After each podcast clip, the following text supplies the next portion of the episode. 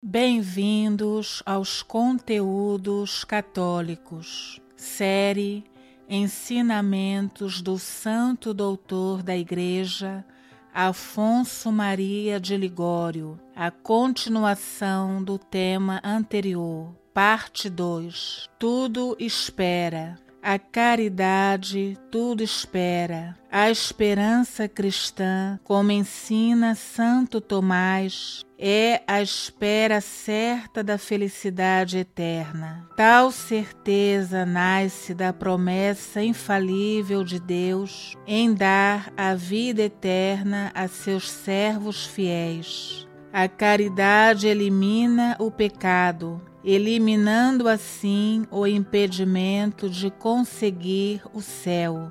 Por isso, quanto maior é a caridade, maior e mais firme se torna nossa esperança. Esta não pode certamente ser um obstáculo ao amor de Deus. O amor tende naturalmente à união com a pessoa que se ama. Ele é como um laço de ouro que une os corações de quem ama e de quem é amado. Não podendo essa união fazer-se à distância, quem ama deseja sempre a presença de seu amado. A alma, descrita no Cântico dos Cânticos, definhava afastada de seu amado Pedia às suas companheiras que lhe contassem seu sofrimento, para que ele viesse consolá-la com sua presença. Suplico-vos, filhas de Jerusalém,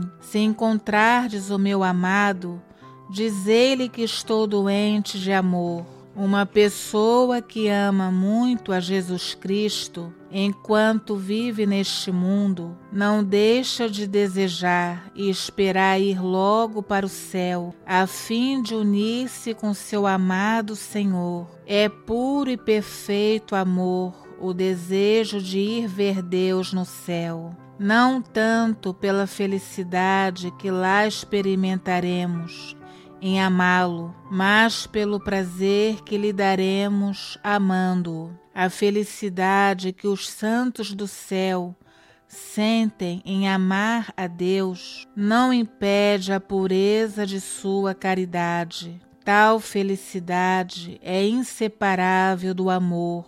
Os santos se satisfazem muito, mas no amor que dão a Deus do que no prazer que sentem em amá-lo. Mas dirá alguém: desejar uma recompensa é ambição e não amizade. É necessário distinguir as recompensas temporais que os homens prometem da recompensa do céu prometida por Deus a quem o ama. As recompensas que os homens dão distinguem-se de suas pessoas, pois remunerando os outros, eles não se dão a si mesmos, mas somente seus bens, enquanto que a principal recompensa que Deus faz aos santos é dar-se todo a eles eu serei a tua recompensa extremamente grande.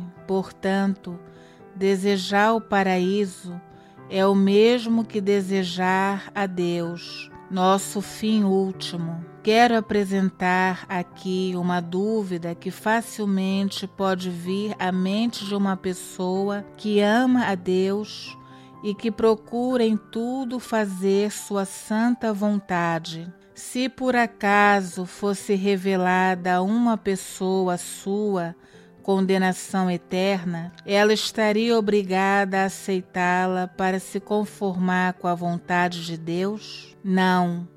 Ensina Santo Tomás. Chega até a afirmar que peca se consente nisso porque consentiria em viver em um estado unido ao pecado e contrário ao fim último determinado por Deus. Deus não criou os homens para o inferno, onde o odeiam, mas para o céu, onde o amam. Deus não quer a morte do pecador, mas que todos se convertam e se salvem. O Senhor não quer ninguém condenado senão pelo pecado. Por isso, se alguém consentisse em sua própria condenação, não se conformaria com a vontade de Deus, mas com a vontade do pecado. E se Deus, prevendo o pecado de alguém, tivesse lavrado o decreto de sua condenação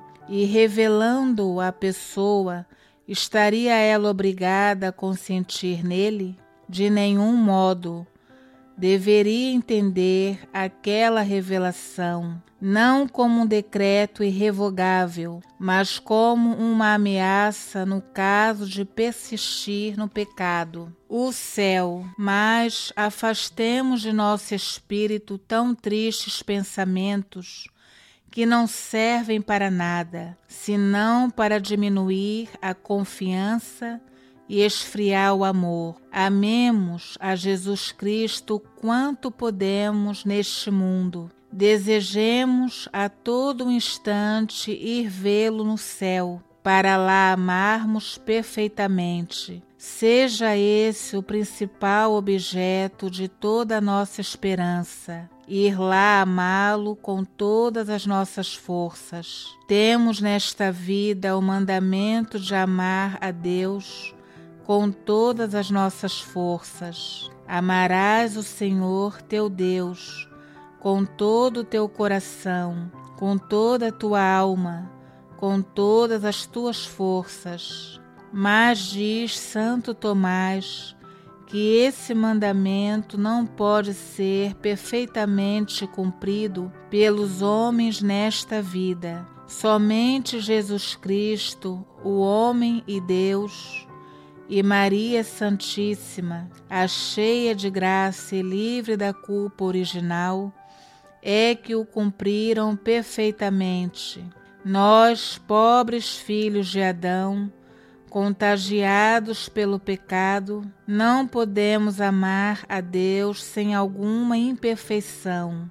Só no céu, quando virmos Deus face a face, nós o amaremos e até teremos necessidade de amá-lo com todas as nossas forças. Eis a meta a quem devem tender todos os nossos desejos, aspirações, pensamentos, nossas esperanças. Ir gozar de Deus no paraíso, para amá-lo com todas as nossas forças e gozar do gozo de Deus Gozam sim os santos de sua felicidade no céu, mas o gozo principal que ultrapassa todos os outros prazeres será o de conhecerem a felicidade infinita de Deus, pois amam mais a Ele do que a si mesmos. Qualquer santo, pelo amor que tem a Deus, perderia com prazer todas as suas alegrias e sofreria tudo para que não faltasse a Deus, se lhe fosse possível faltar uma parcela mínima da felicidade que ele goza. Todo o seu paraíso consiste em ver que Deus é infinitamente feliz e que sua felicidade nunca lhe pode faltar. Dessa forma, se entende o que diz o Senhor a toda alma ao lhe dar o céu. Entra no gozo de teu Senhor. Não é o gozo que entra na alma, mas é a alma que entra na felicidade de Deus. A felicidade de Deus é o objeto da felicidade do bem-aventurado. Dessa forma, o bem de Deus será seu bem, a riqueza de Deus será sua riqueza. A felicidade de Deus será sua felicidade. Logo que uma alma entra no céu e vê claramente com a luz da glória a infinita beleza de Deus,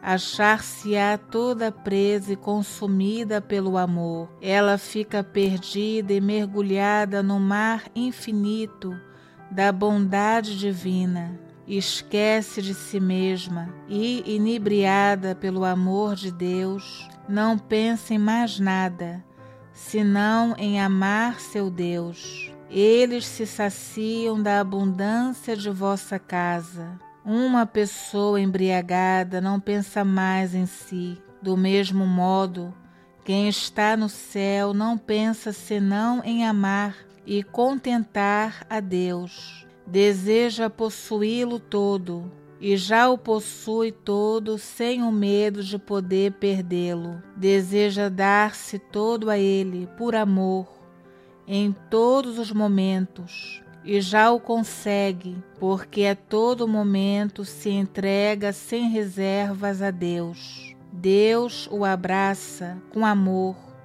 e, assim abraçado, o tem e terá por toda a eternidade.